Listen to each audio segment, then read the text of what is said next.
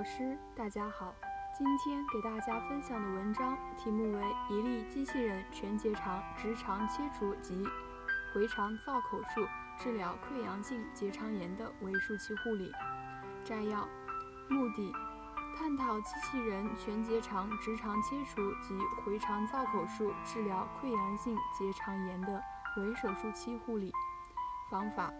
选取我科一例行达芬奇机器人全结肠直肠切除及回肠造口术治疗溃疡性结肠炎的患者，在术前、术中、术后采用加速康复外科理念时，对患者实施护理。结果，患者于术后十天顺利出院。